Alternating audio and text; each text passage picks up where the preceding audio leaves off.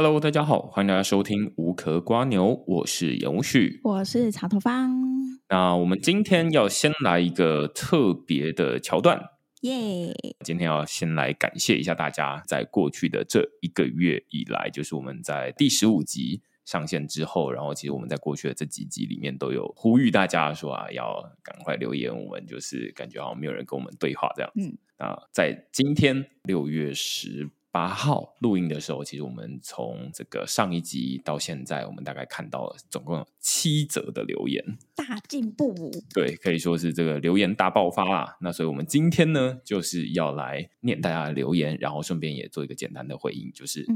让大家知道说，哎，在里面留言，其实我们是会在录音里面提到你，然后顺便也会在录音里面回答你的问题，这样子。好，那我们就先从第一个留言开始。第一个留言是 Ken。他在第十五集新北三重晴空大地市中心的大基地解密迎新未来城的这一集里面呢，啊留言说：“Hello，二十六分那边的 Y 二三是五华国小站哦。”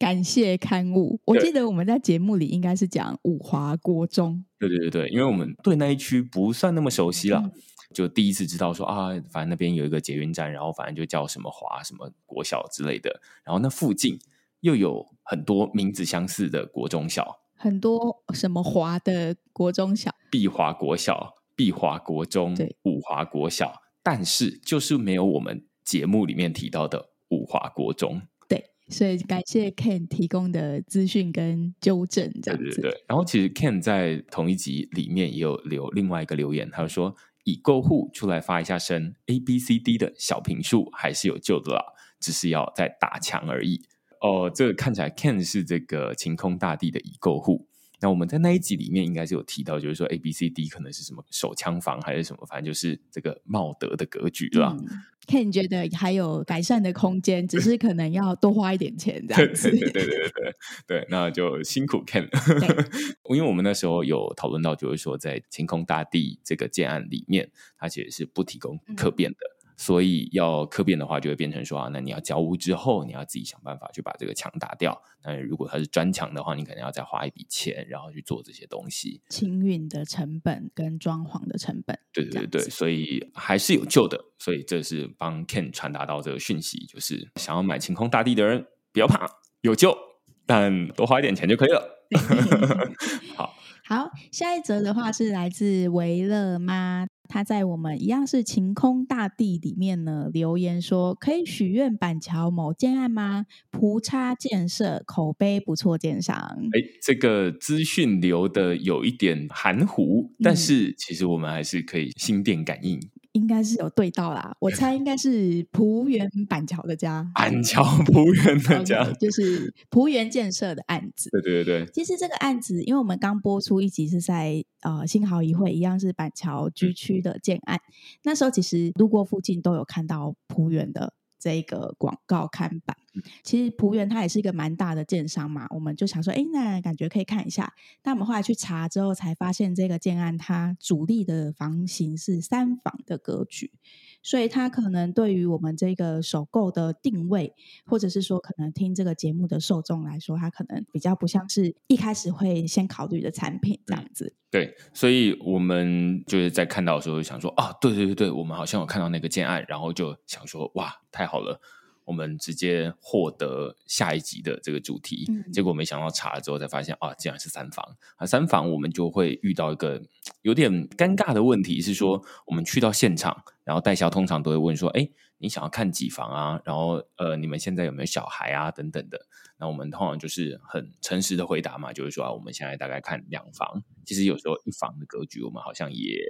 蛮勉强。嗯、对。所以，我们但是倒是我们很少看三房。嗯，如果我们要说，哎，我们要三房，后面感觉要接一串故事，要告诉他说为什么我们要看三房。对，或者是可能要带个家长去，比较不会可能被白眼。这个其实跟我们今天参观的这个案子，可能有一些相关的小故事，我们稍后可以来做分享。这样子，反正我们看到许愿板桥之后呢，我们就觉得说，啊，那。好，正好我们最近有想要看板桥的这些建案，然后其实最近的这两集，第十六集跟第十七集都是在看板桥的这个建案。那只是我们板桥浦园的家，我们可能暂时不会去看，就是先把它摆到后面去了。但我们会继续关心这个浦园建设。对，就是如果他接下来有推出一些比较小平数的建案的话，我们会优先来看这个浦园建设的这个案子。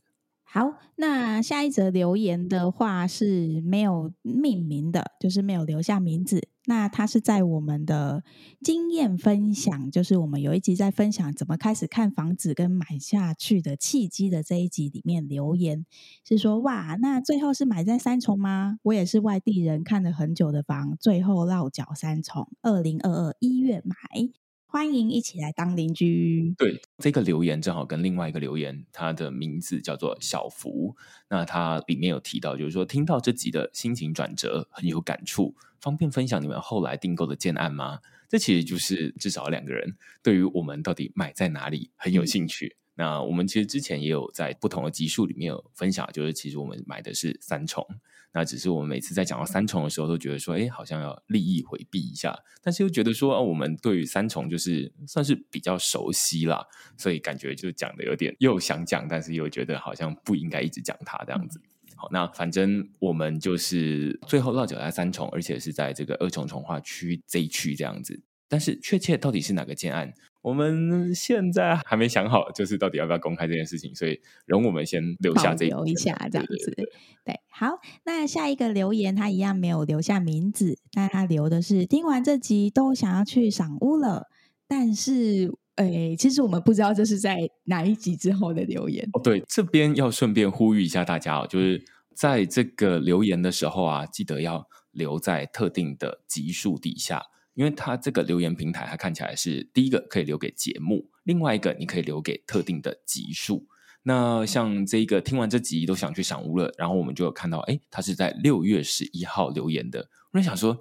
OK，六月十一号，他听的是哪一集呢？我们是不是要跟那个听众来一个心电感应的游戏？对，对，我们猜这么有活力又有惊叹号的结尾，会不会是阅读台湾？对，因为我们看起来好像最有推坑力道的应该是阅读台湾的那一集，但是其实我们不知道，就是有可能他可能听完这个都厅大院那一集，就觉得说哇，交通这么方便，然后人这么的热闹，听完之后都想要去赏屋了，感觉很想要看一下。人潮拥挤的样子，听起来也是很合理。对，对，所以不太确定到底是哪一集。或许你下次留言的时候，你可以告诉我们，或者是你也可以再把同样的留言留在某一个集数，也都 OK 啦。就是下一次如果大家要留言的话，记得注意一下有没有留在这个特定的集数，这样我们比较好分辨。对，刚刚突然讲到阅读台湾，突然想到，因为我们前阵子去二房阅读台湾，哦，对，对，就也是突然想到想分享，主要是它价格已经出来了，然后另外可能会有一些新多进来的东西，比如说可以含装潢一起卖等等一些方案，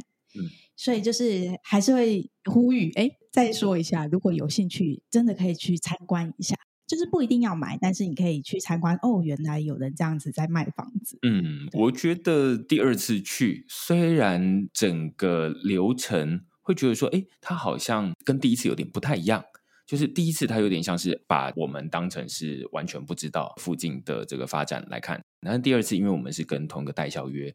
于是他假定我们就已经有一些基础所以他比较简单一点，进展是比较简明扼要。而不是那种比较完整的那一种路线，但是我们整体来说还是给蛮高的评价的。例如说那天我们开车过去的是下雨，然后这个连。警卫都会帮你撑伞的那一种，嗯、警卫自己淋雨，然后把那个五百万伞都给我们。对对对对，实在是太受宠若惊了，就是这是怎么回事？那当然，另外一个是那边的甜点啊，或者是饮料啊，都一样好喝。然后我记得我那天点了一杯手冲咖啡，然后他说那是一级咖啡豆，然后我就觉得哦，我这辈子好像还没喝过几次一级咖啡豆，就觉得。好，算你厉害。对，所以这个是题外话，就是真的是再听完，说不定你又想去赏屋了这样子。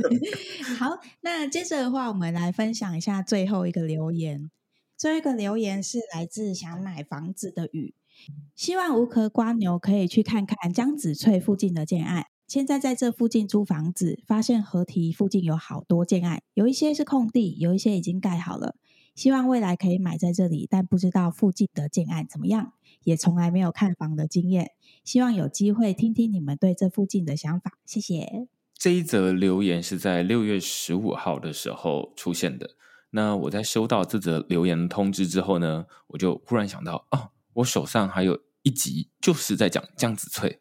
就是马上就来了。对对对对，就是在讲这个新好一会，就是第十六集啊。于是你会发现，新好一会的这一集在讲江子翠的江翠北侧重化区。这其实不是看到这个留言才开始录的哦，而是我们已经录好放在那边，大概快要一个月了。这应该也是 心电感应的一种嘛，我想。然后我就看到说啊，你是在呼唤我吗？那我就赶紧的马上，所以你会发现说那一集大概是隔个一两天，我就把它放上去了。好，所以马上就回应你的内容，而且内容就是在讨论江翠北侧从化区它的发展历史啊。然后就像你说的，河堤附近有好多建案，嗯、我相信你在说的河堤就是那个大汉溪附近的那个河堤，因为那边都主打说他们有面河景，包含我们今天在录的这一集也是。好，所以看到这一个留言之后，马上就来接连录了两集，而且你会发现大家好像对板桥蛮有兴趣的，对不对？嗯、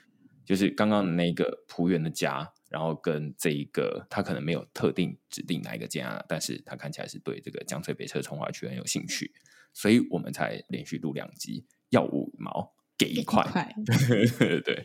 我们还是很宠粉的。对，对，好，反正就是也感谢大家在呃我们过去这几集里面的呼吁之后，给我们这么踊跃的回馈，然后无论是留下你的心情，或者是许愿，我们都会觉得非常开心。那如果有任何的这个回馈的话，欢迎你继续多多留言告诉我们，我们就是会在这个节目里面把你的名字念出来，然后顺便给一些这个回答，这样子。好，那我们先分享完了近期的留言，我们就接着进入正题啦。好，那我们今天就是一样，其实是去看刚刚说板桥，而且是看这个江翠北侧从化区的建案，嗯、我们就先从它的建案的基本资料开始。好，我们这一次参观的建案呢是新润 River One，它的基地位置呢是在江翠北侧从化区的 D 区最靠近。C 区的位置，其实它就是临近 C 区的 D 区啦。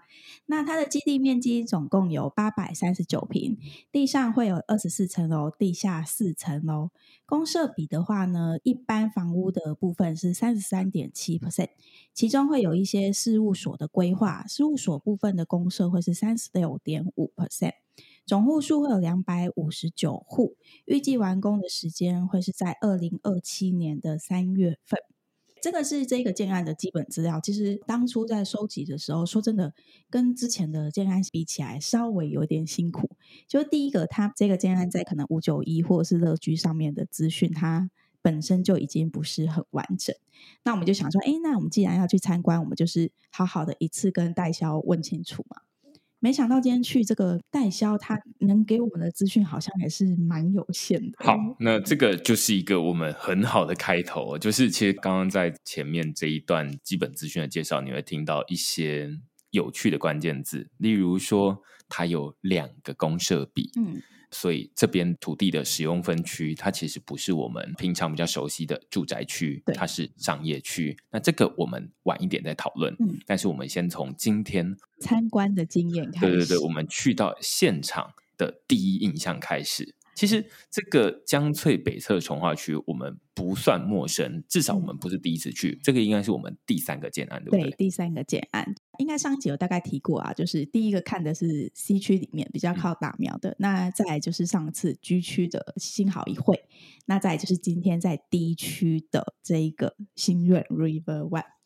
呃，不要说这是江翠北侧三个案子，应该说这是我们大概从开始看房子以来，我觉得经验跟体验最糟糕的一次。对，如果你刚刚听到我们前面在讲，让我们觉得体验很好的阅读台湾，它是第一名，这个绝对保证是最后一名，不用讨论，没有质疑这样子。好，第一个去，我们今天就一样开车去的时候，我们看到它现场就是一个工地，然后旁边有一个铁皮屋。那我们可能就稍微看一下，发现哎，好像没有地方可以停车，所以我们就打电话给洪小姐，就是我们的代销，就发现他们其实没有停车位，所以我们就是花钱自费停在他旁边的一个停车场这样子。这第一个就会开始觉得有点奇怪了，就是前面有看过一些，比如说接待中心都还没盖好，然后可能陆陆续续就在带人参观的案子，这不是第一个。但是我们今天参观的地方是在铁皮屋，甚至不是在他的接待中心。嗯，这个其实让我们觉得有点奇怪，因为其实今天我们是大概约在中午哦，下午一点的时间，嗯，对，一点的时候外面其实是天气很热的状态哦。那大家知道台湾的这夏天就是非常的。湿热，这跟我们前段时间出国去韩国玩，我们从此之后爱上那边的夏天，就觉得那边的夏天很快乐。那这题外话，我们再回来哦。就是这边这么湿热的情况之下，我们先开到这个接待中心，然后这个接待中心跟基地其实不是在同一个位置。嗯，这个接待中心它是比较靠近一区这边的，就是又比较过来一点。那 D 区是离这个殡仪馆比较近一点的 C 区。那只是他们中间有隔一个桥啦，那这是他们基地位置在比较靠这个殡仪馆那一边的那一区。呃，我们今天在那边就想说，好，那在这边，然后旁边看起来好像也有一些建筑在盖，但是我们就看到啊，这个叫做新润 River One 啊，结果一看，诶。看起来真的是铁皮屋，嗯，然后我就在想说，这个铁皮屋是真的接待中心吗？好像没有看到。然后因为开车的人就会很自然想说啊，我们要看房子，就要弯进去停车嘛。然后我就要弯进去，弯到一半的时候，我忽然发现，不不不不不对，里面好像没有停车位，里面只有一个鸡蛋糕的这个呃餐车，餐车，对对对。然后里面还有一些椅子，看起来好像今天早上办过一些什么剪彩活动，类似这种的椅子。其他的就是旁边有一个铁皮屋，然后在这个铁皮屋旁边有一个停车场，于是我们才会觉得说太荒谬了。第一个，我们从来没有看过接待中心在铁皮屋，再怎么糟糕，应该也在这个市中心，它可能会有一个租个店面啊等等的，那都好像还算 OK。即便你没有自己一整栋，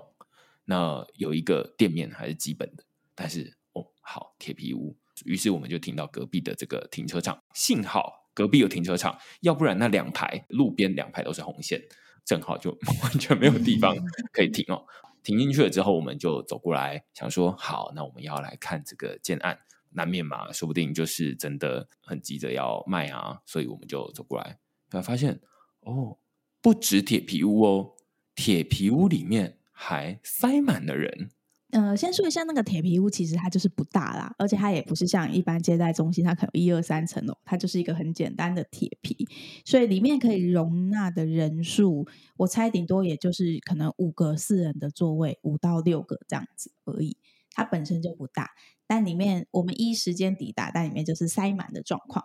那代销大概从第一句话就开始哦，因为里面的人在签约，所以我们要等一下。我真的觉得他从第一句话开始就让人有点不舒服，嗯、就是他从头到尾都在传递着一个啊、哦，很多人买，昨天开案就卖完啦，卖完啦，然后今天大家都在抢啊，就是从头到尾一直出现这一类的话术。嗯，我们今天去看，其实是他开卖的第二天。对，今天是星期天嘛，是六月十。八号，那昨天是星期六，他们是从星期六开始，呃，应该说开始可以签约这样子。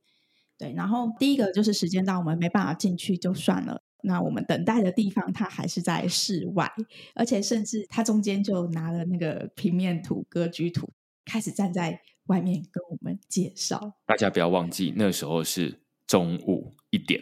就是大太阳的情况，外面没有冷气，然后我们就站在那个门口，因为里面就是塞满了，而且其实里面的空间非常局促。嗯、就是如果大家有兴趣的话，如果你正好住那附近的话，你可以稍微瞄一下。我不鼓励大家特别跑过去。但是你就是可以稍微瞄一下，你可以想象里面塞满了人的状况，就是里面的状况非常混乱，就是桌子、椅子，然后就是东西堆的到处都是。嗯隔壁也是工地，然后外面反正整个看起来就非常不接待中心。他们隔壁的工地就是正在盖接待中心。那我们有问他，他就是说七月底才会盖好。于是我们就很好奇啊，那你接待中心现在是一个连阴架都还没拆的状况，请问到底在急什么？就我们自己会有这种好奇啦。那就会得到一个答案，就是因为七月一号平均地权条例要上线。其实这个条例，呃，也许有机会我们之后可以开一集来做介绍。但它有一个最主要会影响到预售屋的地方是，上路之后你之后的签约在预售时期，你都是不能转约的，你就是必须要等到成屋盖完之后，你才可以开始买卖这样子。所以这个可能一部分就会影响投资人的意愿。再加上他们可能今天代销就是说，因为七月一号之后会有这个条例，所以大家可能也会想要早点买、早点签约，所以大家才这样子，哎，急匆匆的盖了一个铁皮屋，然后就昨天开始，好像大家就一直来，然后好像都卖得很好，好像大家来都会哦，很像很紧张，赶快就签了约的这种感觉。对，这个预售他，在七月一号之前签约的。都不受这个平原地权条例的约束，于是你现在，例如说六月十八号签约，那接下来即便上路也跟你没关系，反正你就是可以不用到成屋之后才能买卖，在预售屋这期间你也可以买卖，那这就跟很多的投资客很有关系嘛，就是过去这几年里面，大家会说啊，那预售屋为什么很多人会去漏夜排队用抢的？他最主要想要抢什么？他就是以前他还抢那个红单。就是说啊，那你先签约，甚至也不用付钱，那你就可以先拿到一个权利，然后哎，你想买吗？那接下来再黄牛卖给你，等等等等的。但是我们现在就会变成，他们现在就变成说啊，那虽然要签约，我们之前也签约过嘛，反正就是你先付一笔押金，但是那一笔押金可能你就可以带那个合约回去审阅啊，等等的。那反正七天之后你再决定要不要。于是大家就开始抢这东西，他也在这个过程中说。啊！你看，我们这个昨天大家都是半夜来排队的啊。对，就是我觉得听到半夜来排队就已经哦，内心先翻了一个白眼，就会觉得这到底是多古早的话术。嗯，就是你一方面第一个想法就是这个。其实我们之所以今天会问他，是因为他就是有面河的两房，但其实面河的两房大家都知道哦，这种好的景观可能比较不容易留给这种小平数嘛，所以它相对的，它会是一个比较稀有的产品。那我们所以就会问一下这个两房的部分，再加上我们本身又比较喜欢就是有景观的房子，他就会说都卖完了，卖完了这样子。然后我们会问说，哦，所以这些人他们是付了定金，还是说他们真的开工款或者是签约金已经付了？那代销就会说，哦，我们这个基本上就是很难得啊，人家都半夜来排队，基本上他们不太可能会放弃啦。就是他会一直传达出这一种呃销售的很好，然后你们其实没有多少选择了，因为都卖完了，那就是要买不买随便，你不买后面还有人买，就是我们一直感受到的就是这样子。所以这个是让我们会觉得说今天的感受，第一个第一印象，除了这个环境炎炎夏日，然后我们要在外面刚刚发生的这些事情，全部都在大太阳底下发生的事情哦，然后那边没有冷气。那有时候中间他还要跑进去看一下这个位置好了没，然后有时候还要跑出来，等等等等的，就让我们会觉得说，今天好像很不像是在看一个房子。虽然我们确实还没有计划马上要买第二间房，因为说现在马上有一个很好的房子在那边等着我们买，我们现在还真的是暂时还买不下手。但是我们倒不是那种随便看看，就是看了完全不买的人。我们就是会把它当成是一个我们接下来要自己要住的这个心态去看房。那我们就会觉得说，今天这个暗场的状态，我会觉得它比较像是一个在赶七月一号之前想要把这些全部都卖出去。那无论有没有真的成交，好像是只要有付定。它就好像已经成功了八成之类的状态。后来我我们回来的时候，我自己在想，我觉得这某种程度反映了平均地权条例它的功效，就有点像如果拿杀虫剂来比喻好了，如果我们拿这个杀虫剂往一个蟑螂的巢穴喷，那理论上里面的巢穴就会啊撒出来，就是这个蟑螂就会炸出来这样子。那我觉得平原地权条例某种程度是为了想要打击这些。投资客、投机客所定出来的东西，就是过去他们很常用这种预售屋来买卖，然后赚价差。那现在等于是设定了一个期限，七月一号之后就没有办法做这件事情。于是现在的状态，好像是这些投机客忽然就倾巢而出。至少我们不太确定实际的状况是怎么样，但是我们从案场销售的状态，或者是这个代销传递给我们的状态，好像是。现在市场上有非常大的需求，非这个建案不买，或者是反正只要有七月一号之前的建案，我们全买不管，因为它的条件总是会比七月一号之后还要好。这会让我觉得说，这整个价值观都本末倒置了。就是我们是一个可能会想要买房子，至少我们会来录音，然后让有可能想买房子的人介绍他们大家去买。但是现在暗场的状态，至少这个，它会比较像是，反正一个铁皮屋，然后只要让大家能在室内吹冷气签约就好。至于里面有没有要介绍这些东西，这我们待会再讨论。就是他其实完全没有要介绍他们这个建案本身到底用什么建材，然后公设比多少。甚至有时候每个建案，大家可能都会听到的水泥磅数，例如说啊，下面几磅，然后上面几磅，这跟这个地震很有关系，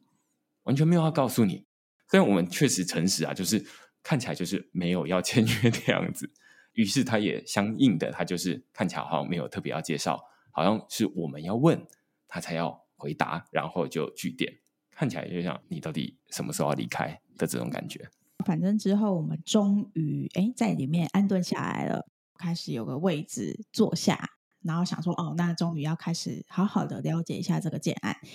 但其实他就是很草率的带过。他一开始有强调他们这个建筑的外观有得奖，大概有得奖这件事可能讲了两三次有，但我就觉得我没有在意这个。好，可能我个人觉得建筑的外观对我的影响真的没有那么大。所以我其实不太在意你有没有得奖，但我们在意的是，假如我是一个真的要住在这里面的人，我在意它的安全问题，我在意它的保固，我在意它的一些建材好不好，或者是它的楼地板厚度到底会不会吵到，或甚至我至少要知道，哎，我住在这附近，我这个地方生活机能怎么样？今天从进去到离开，完全没有介绍到周围的环境。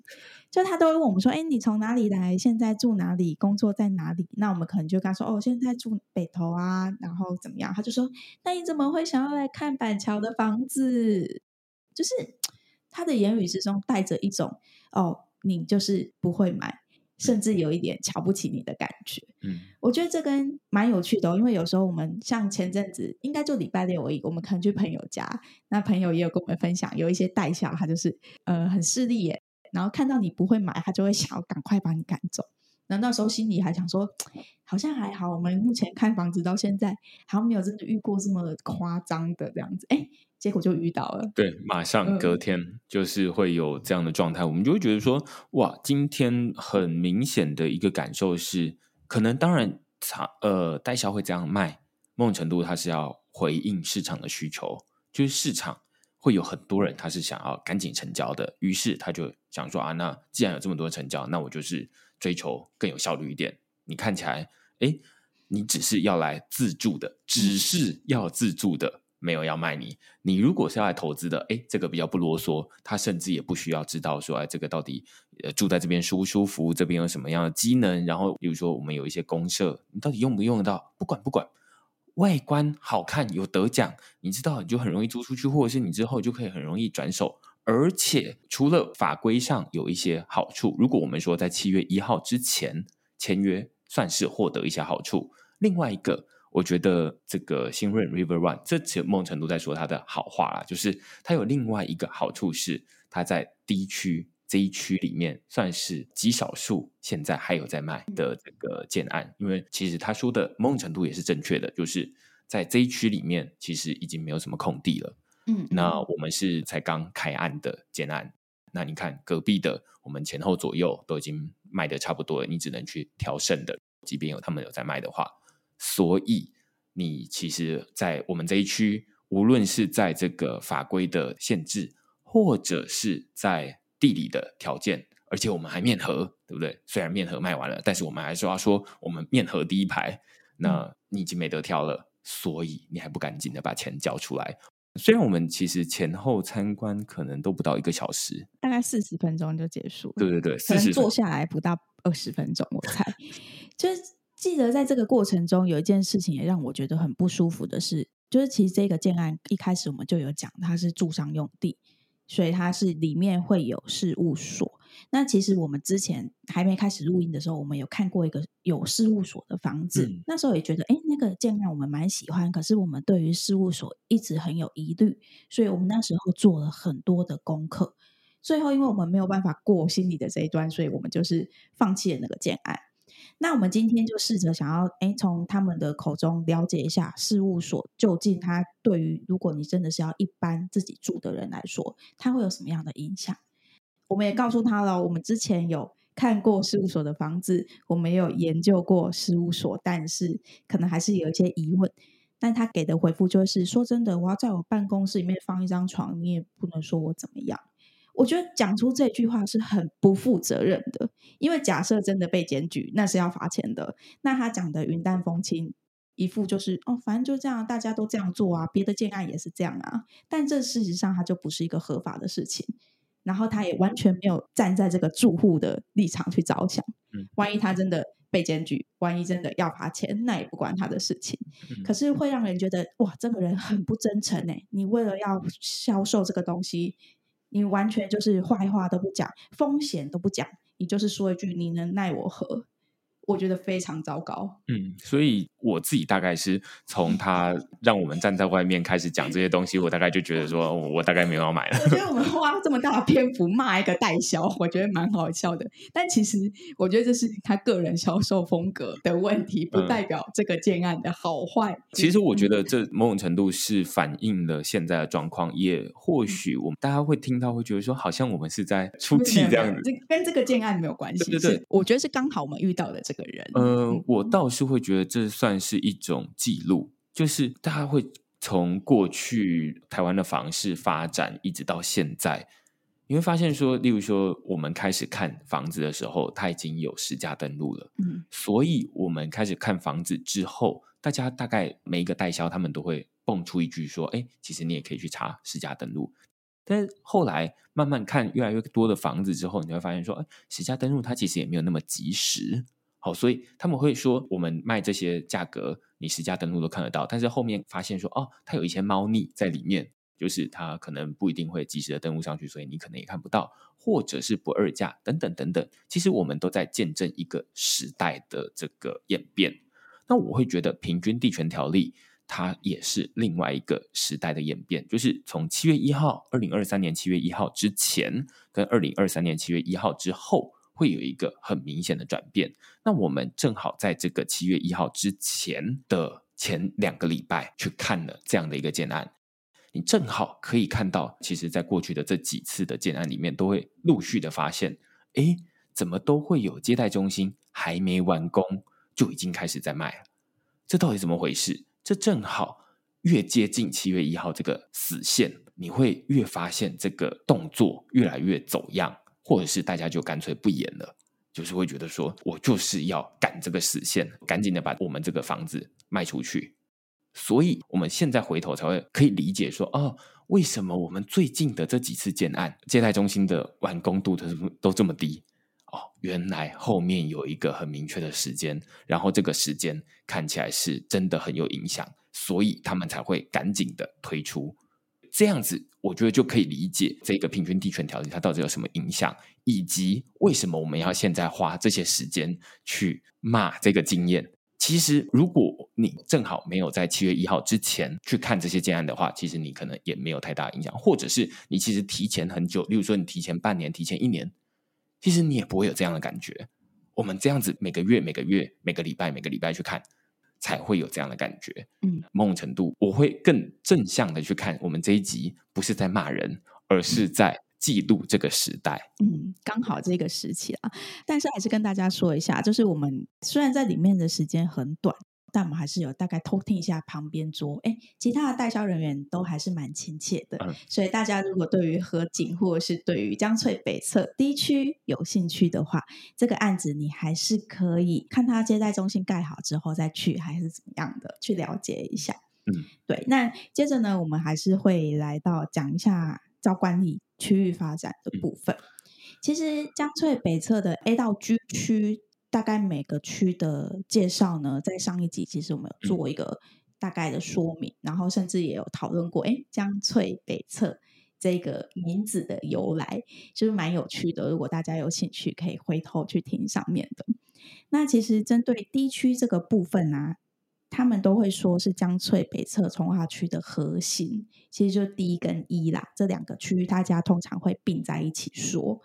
之所以会说它是核心，其实主要的原因，它离捷运站蛮近的。应该说是整个江翠北侧里面最靠近捷运站。简单说一下好了，就是 A、B 区是没有捷运站的，C 区是有殡仪馆的，D、E、F 区是比较接近捷运站的。那其中又以 D 区跟 E 区是最接近江子翠跟新埔民生站这两个站，所以大家会觉得说啊，那 D 区跟 E 区它为什么现在？发展的那么的成熟，或者是这么的蓬勃的其中一个原因，虽然他们那边我们自己实际去那边看了，就是绝大多数还是都是一些新的建案，即便是成屋，它也是才刚新成屋没多久，所以在那边其实现在在卖房子的人，可能还比实际住在那边的人还多啦。但是那边看起来是未来会慢慢的发展成一个住宅区这样子。那在过去就是我们 FG 区，那就是我们上一集在讨论的内容。那它本身就是一个很长的这个北侧，然后沿着大汉溪这样的一个重划区。所以现在看起来，呃，我们今天在看的这个建案 D 区，那它就是会主打说啊，那我们离这个新埔民生站啦，或者离江子翠站啦，走路大概十分钟到十二分钟左右，你就可以走得到。虽然十分钟到十二分钟，我还是觉得这可能还是有一点点偏远啦。嗯，大概这个距离通常都会需要依赖 U-Bike 吧。嗯，对，他们就是有说到时候他们自己本身建案前面就会设一个站点这样子。嗯，那像这种从化区，它很多时候都是必须要依靠旧市区的机能。D 区跟 E 区，它就是离这个旧市区其实蛮近的，所以它附近可能会有一些已经成成型的商圈，可能就是几百公尺的距离。那像这种大润发、全联，基本的生活需要的东西，其实离这两区它都不会太远，所以大家就会说这一个这一个区块会是整个江北里面比较已经成型的地方。那这又回过头来，就是它其实就是现在可以选的不多。所以会有这样一连串的一个效应，这样子。嗯嗯嗯。所以就很大概简单的带过这个地区跟疫区目前的一个现况啊。我们还是最后就来讨论一下我们今天有了解到的建案本身，这样子。嗯、对，这个实在是蛮短的一片篇幅哦，所以我们就会把它放到蛮后面的时候来讨论这样子。今天主要的话，我们有提到它有两种，一种是事务所，一种是这个一般的住家。我们还是都会以一般住家来讨论比较多啦。嗯，刚刚说到它是事务所跟这个住宅混合，嗯、我们网络上查到的资料是它从二楼到六楼是事务所，然后七楼以上是一般住家。那它总共是二十四楼嘛，所以其实应该住家的比例还是蛮高的。但是你还记得吗？他呃，今天有特别说，他这边的住家跟事务所的比例是四比三。嗯，他也讲得很不清不楚啊。但是因为其实虽然事务所的楼层比较少，但是事务所的楼层一层有十八户，非常的多。那住家的楼层就是一层大概十户左右。嗯，对，这些楼层它总共都是四部电梯，那其中有一部是直到 B one。其他三部会直通到地下四楼这样子，OK。所以整体来说，它的户数两百五十九户还是偏多的。嗯，好，那接下来我们除了这个住家分层之外，另外一个他们会呃说他们有一些公社，但是其实公社这边他讲的非常的快。其实不止公社这边，他整场都讲的非常快。啊、对对对，整整场都讲的非常快。嗯、那但是就是他会有一些交易厅啦。然后会有一些咖啡啊等等的，然后他们有特别提到一件事情，我算是有特别挑出来问，因为他说他们有一个咖啡，那咖啡其实我们在前面的几集里面就问到，就是这个新好一会的那一集，就是说，哎，其实每次有遇到这种说要经营的空间，这就让我们会觉得说，哎，到时候是谁来经营啊？那他有特别提到，就是说新润建设他们有自己一个叫做润咖啡。那反正就是润新润的润咯，润咖啡。那我自己在网络上面有查到，就是说哦，有确实有润咖啡这个品牌，但是说实在我没有实际喝过，所以不太确定那到底怎么样。但是你会从它的 logo 的设计啦，你大概可以想象，它可能就是一个你家附近会开的一个咖啡厅。那好不好？我倒是没有看到大家特别的评价。那但是他们会说，润咖啡就是会在交屋之后的一年会代为管理，但是第二年开始呢，还是交给管委会自己决定。那这就会带来很多的问题嘛。我们之其实，在之前在这个录音中间啦，在这一个月里面有稍微讨论过，就是说像这种公社，就是这种我们可能用不到的公社，某种程度有点像是我们家里可能会有用不到的一些设备，例如说对我们两个来说就是浴缸，嗯、那他就会说浴缸就在那边，那你可能可以退掉，浴缸还可以退，但是你们的公社，例如说有咖啡厅在那边也是不能退的，那于是有可能管委会到时候那个空间它就是空在那边没有办法用，有点像是有一些人家里就会有一些空在那边的浴缸没有在用一样，那你就会变成多花了一笔钱在那边做这件事情。这是我们最近对于这些可能需要经营管理的公社的一个新的想法。对，所以其实这种东西你都比较难去预期它之后会变成什么样子。对，再来的话，我们可能回过头来讲这个住家格局的部分，就是它总共有三种两房或者是说二加一房的格局。那面河的他就会说，哎，已经卖完了嘛，所以我们就是直接被迫淘汰这个选项。大概有查一下网络上一些可能群组上面大家聊天的内容啦。通常照理说，以他这个规划来说，面河的两房可能会有三十六户，可是实际上他早鸟在签约可能只有试出类似大概十户左右，其他的可能会变成是，哎，如果说有地主户保留，他可能选走了，或者是有一些户别，他也许是保留下来之后正式公开的时候才会释放出来等等。总之，当天呢，我们是被告知的是我们这两个都没得选。所以最后会变成另外有一种两房一卫跟两房两卫的格局。其实除了面河之外，它其他邻近的三边它都是有其他的建案。嗯，所以整体来说景观上面它影响的就不大。如果你是对于坐向有考量的人，可能可以根据坐向去做选择。通常我们听到这里，大家如果熟悉我们的听众。应该会觉得我们应该会选一位的这个格局，嗯，但实际上呢，这个格局它里面吃到的柱子还算蛮多的，就可能玄关进来就有吃到一根比较大的柱子，再加上它两个房间呢，虽然都规划可以放双人床的格局，但是那个衣柜的空间就是小到一个可怜，嗯，那应该就是可能一个女生的衣服都放不下吧，我猜，所以最后我们就问了这个两房两卫的这一个格局。它也是属于那种比较三分式，你进来中间是客厅跟厨房，然后左边一边是房间，右边一间房间的这个比较常见的格局啦。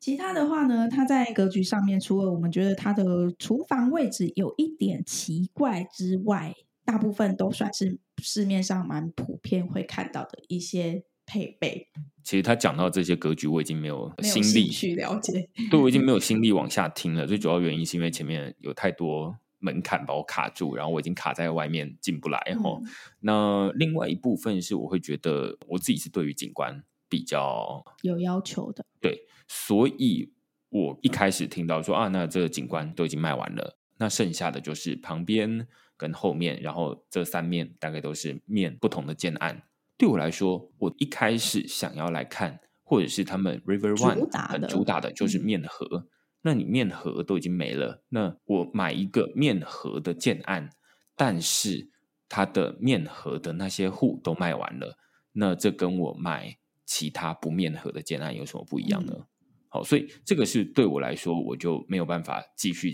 听他说下去，在我脑中里面没有任何想象空间，我没有办法想象说。哦，所以我面盒，我到时候可以买到什么样的风景？然后我需要买到几楼之上？这些问题全部都不存在。对，那所以就会变成对我来说，这个河景第一排的建案跟我已经没有关系，它可能只剩下比较贵的这个缺点而已。对，所以再加上，其实在整个参观的过程里，都是一问一答，就是完全没有被介绍的感觉。我不知道大家有没有在那种网络上跟一些没有想要跟你聊天的人聊过的经验，反正大概就是那样，就是你问他吃饱了吗？吃饱了，吃什么？牛肉面。洗澡了吗？洗完了，类似这种。然后你就是会觉得说，那现在是我负责开话题的这种感觉。那如果是在网络上聊天的话，感觉那还好。但是现在是在买房子，我就会觉得说，整个听完会觉得让我觉得他好像是在让我买一个两千块的东西，嗯，而不是要我再买一个两千万的东西。他就是大概讲到一半哦，甚至我们都还没有问完，他就已经开始哎。给我们看这个价格付款表啊，那我们就看他真的是时间很宝贵，所以我们也不好再拖他时间。总之，我们今天问到的呢，这一户啦，就是被告知的时候是只剩十九跟二十四楼，去问价格回来的时候就是，哎，二十四楼已经卖掉了，在后面后面后面他们签完了，所以你们只剩十九楼可以选了。没错，所以基本上呢，也帮我们省去很多选择的一些困难了。我们问到的价格。这一户呢，它的权状坪数是二十五点九八，那最后的价格大概会是在一千八百多万。那每一户它都必须要配一个车位，车位的话可能大概会是两百三到两百五，加起来会在两千出头。你可以买到一个呃面河的建案，但是没有面河的户型。嗯。但是呢，其实看到这个付款表，有一个我觉得它对于首购还算蛮友善的地方，就是它的定金跟签约金加起来只要付五趴，然后开工款可能会是今年的八月到九月，只要三趴，所以它的签定开这三个加起来比一般的建案少一点点。通常大家可能签约金、定金跟开工款加起来要百分之十左右。嗯，所以它的拆款方式可能会对于你的资金一开始准备比较没有这么充足的人来说，会稍微负担比较轻一些。嗯，我佩服有继续听到这边的你跟听众，呃，因为我没有打算要买，所以我就没有想要知道付钱怎么付这样子。但是我自己会觉得蛮好奇的是，一般事务所到底跟住家有什么差别？嗯，对，这个事务所其实我们之前了解过后就放弃嘛。然后我们今天又重新大概做了一次功课。其实事务所它通常会比较便宜，像我们今天也有问代销人员，就说：“哎，那事务所的价格一瓶大概会差多少？”代销大概就是说一瓶差不多十万左右。这其实跟整个价差它其实是有拉开来的。但是之所以比较便宜呢，它就是一定会有它的原因。事务所一般它就会是比较偏向毛坯的交屋，那这个建案比较好的是，它会给地板跟可能简单的厕所，它会先做起来，只是不会有淋浴间的隔间。这是第一个价差的来源啦。你要自己花很多时间跟额外装潢的时候，你会需要多花很多钱，因为它可能是包含天花板也没有。然后可能卫浴你还要自己隔，或者是整个事务所里面它通常是不会有隔间的。嗯，简单来说，嗯，这个事务所它的最主要的目的是要让大家当成办公室使用，这其实是政府法令的之所以要划设它为事务所的目的。最主要这一区它不是一个住宅区，它是一个无论是商一、商二、商三等等不同的地区，总之是商业区的划分。那商业区它就是。有一些商业区是只能当办公室，但有一些像我们刚刚说的这些商一、商二、商商三的区域划分，它是可以住家跟办公室混在一起。有点就是我们可能有时候在呃市区里面会看到一些住商混合的大楼，大概长成那个样子。那只不过我们在呃讨论这个事务所的时候，我们都会觉得说，哎，那这个事务所他们到底打算要怎么卖？当然，他也会告诉我们说，我们这个事务所其实有很多人都是买来当住家自己使用嘛。嗯。那这个事务所能不能当住家来使用？这其实是如果要非常严格的问政府说，事务所到底能不能当住家使用啊？政府就会觉得你到底在问什么白痴的问题啊？它之所以叫事务所而不叫住家，就是因为它要让你当事务所。对，只不过。你要不要把事务所拿来当住家，或者你要不要游走在那一个模糊的地带？那是每一个人有自己的选择权。你如果要游走在什么模糊的地带，最简单的一个就是像今天这个戴小他说的：说我如果我要在我的办公室里面放一个床，违法吗？你管得了我吗？这么说也对，而且我觉得他这句话非常精准，就是精准的说，为什么这么多人在事务所里面放床，甚至直接把事务所当成是住家。但是实际上，事务所不能真的当住家。其实最严格的规定里面，不能当住家。你光从它的格局图，你就可以看得出来，它为什么其实是不能当住家的，因为它根本就没有办法。帮你画，例如说啊，你要房间的格局，好，所以我就帮你隔墙，然后或者是啊，那那边的这个厕所，它可能也不一定要隔出来。所以像我们今天在问的这个事务所，他就说，哦，那如果你要买事务所回去当成住家的话，那你要自己隔间哦。虽然我们给你地板，但是这个厕所它可能也有大概的东西而已，但是你可能要自己隔这个干湿分离等等等等的，你就会发现说。它本身这些建商为了要满足事务所的法规，某种程度要游走在这一个灰色的地带，于是他就会告诉你说啊，那你可以，但是他没有告诉你是风险。那同时，他们的这个厨房厨具，他也会用提货券的方式给你，而不是直接帮你做进去，因为很少人的办公室会有厨房嘛，所以政府他可能也会看。于是，他们建商他发展出来的上有政策、下有对策的方式，就是说啊，那我们给你提货券，你到时候再拿这个提货券，事后再把这个厨房装回去。嗯，简单来说，其实事务所，我觉得如果大家要去考虑买一个事务所的话，其实它主要就是在价差跟风险之间去做衡量。就你之所以会想要买，一定是因为，哎，你看像这个金案，一瓶便宜的至少十万块。它当然会是一个吸引力，可是风险的部分就是我们必须要衡量的东西。可能它差十万，但你加上你装潢的成本之后，一瓶可能只剩下七到八万的价差。所以讲到风险的话，我们就来讨论一下它到底怎么样的情况下会出事。好了，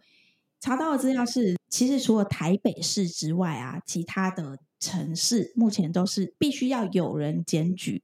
那相关的机关他才会去查，只有台北市他是主动会去查，所以这两个就有很大的区别嘛。再来的话，你就要去考虑，所以我有没有可能被检举？还有检举他必须要提供什么样的资讯，他才会构成一个被罚款的状况。这个检举它其实蛮严格的，他必须要入内拍照。你要真的进到这个家里，然后你要拍到哦，这个家里就是有床有厨房，然后你去检举，他才有可能会成案。所以基本上呢，如果你是已购户，你不太可能会没事自己去检举自己住家。所以大家如果都相安无事的话，基本上你们可能就好好的过下去。因为这个只要你一户发现这种状况，就是其他整个建案里的每一户事务所，他可能都会去查。所以会有风险的可能会是什么？比如说像投资客。如果他把房子可能从一个事务所弄成一个住家之后出租，那如果今天呢，房东跟这个房客呢，他有一些租赁上面的一些纠纷，那就有可能会产生这种房客去检举的一些风险。但像事务所，你看它一层隔成十八户，它其实都是小小的。说真的，这也不是适合自己住在里面，它可能大部分就都会是租客。那就会有这个需要考虑的地方啊。对啊，就是反过来在想哦，就是如果你想要买一个自己要住的房子的话，即便你不是买事务所，而是你家楼下是事务所，其实现在在看房子的里面有一个大家很简单衡量，就是说我们这一层里面到底有几户？大家都希望是一层里面越少户越好，因为你的这个出入越单纯。对，那反过来说，你的这个一层里面有越多户，那就越麻烦。那你尤其是自己住的，你就越不希望这一个建案里面有太多的人是出租的人，嗯，就是他是来这边租房子，你就会觉得说，诶，我不知道租房子的人他到底是什么样的状态。但是如果大家都是同样是买房子的话，你会觉得啊，可能大家的这个经济的状况。有在一定的水准之上，你才会买得到这个房子。通常大家也会觉得，如果是自己买的房子，我应该会比较爱惜这个社区的，不论是公共环境或是卫生等等的。对对，这还是出租的状况。那如果有另外一种可能是，可能这下面六层楼某一些，它真的是事务所。它真的是办公室，那就会加上可能会有一些员工出出入入。一个事务所假如有三个员工好了，或四个员工。那又会是一个更复杂的情况。当然，想要买事务所的人肯定会有他的想法，就会想说啊，那我要便宜一点。但是，我觉得这个代价，我个人现在看起来是比较不划算，而尤其是在这一个区域的这一个建案，会觉得说啊，感觉好像在整体条件没有特别好的情况之下，然后你还要冒风险，感觉好像风险加风险，不知道就是为什么你要拿这个几千万。也是赚来不容易，然后要来冒这些风险，这样子就觉得，如果这真的是你要住一个很长期，是十几年、二十年的房子的话，你当然会希望我住在里面是心安的。你总不会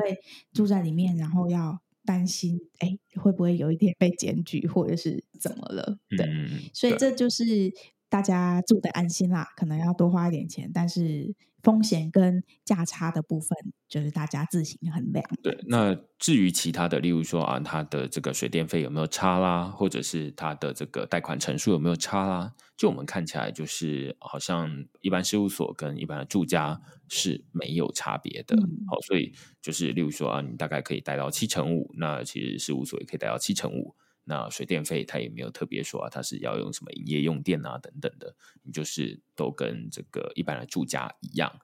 只是你有一个很大的风险，就是诶，说不定会被检举。那只是这个检举的时间，呃，在网络上看有人说这个五年内，然后如果哎超过五年的话，你就代表你安全下庄了。嗯。那但是我就觉得这个你买个几千万的东西。结果你要在那边心不安五年，感觉是一件很奇怪的事啊！感觉好像又不是整个市场只剩下你这个建案可以选，为什么我非得要冒这个风险？对啊，接着可能他在转手上面，大家其他人可能也会有这个考量，所以也许假如你真的想要换大房子，或是因为一些原因想要卖掉手上的物件，它可能也不像一般。住宅这么的容易啦，嗯，所以这个就是把风险告诉大家。嗯，好，那最后我们就是来讨论一下这个建商。嗯，这建商是新润建设，我记得在网络上看过，或者在路上或多或少看过他们的这样的广告。比如说，我们每次打球啊回来都会看到什么新润朗格，嗯，什么莫内花园，其实新润什么呃，好像还有什么什么风的大的一个建商。对，那其实像这种建商的资讯，每次查的时候都蛮辛苦的啊，因为基本上就我所知，如果是一些比较不好的一些评论，很像都会被想尽办法删除。嗯，蛮有趣的是，你去搜寻，就是可能新润建设之类的，你会直接看到它有一个 Google 的地标，那这个 Google 的地标里面就有还算不少的评价，这应该是目前查过这么多建商里面评价比较多的。所以里面会有一些大家对于他们可能是已购户，或者是他们可能是买了，但是房子还在盖的，有一些小状况的，大家可以去稍微了解一下，看一下这一些真实有住在这些建案里面，或是有购买的他们的一些心得跟想法。但是在那个评论里面也不一定是那个建案的已购户啦。因为就像我有时候我也可以，我记得之前在听人家念评论的时候，有人会就是他不是读北一女，他也可以评北一女说啊，他厕所里面没有卫生纸，所以我就给一颗星这样子。所以这个可能可以当成参考。但是我倒是对另外一个部分，之前我们有看过一些这个建商，他是例如说以前是卖这个车子的啦，电子零件，例如说我们之前在讲那个新美奇，好，他们以前会做很多不同的事业。那也有是这种卖布的啦，像这一个，他是从代销起家，就是新润建设他们老板，他是从代销起家，他就是本来是在帮人家卖房子的，那后来卖一卖之后，哎，好像就越做越好，然后开始做广告，然后呃，才跟一些朋友开始成立这个建设公司，然后开始做建设的事情，所以他们最一开始是从代销房屋的销售。然后慢慢的、慢慢的开始变成是自己开始盖房子规划，那会补充一些这些资讯给大家，这些大概都是比较客观的数字。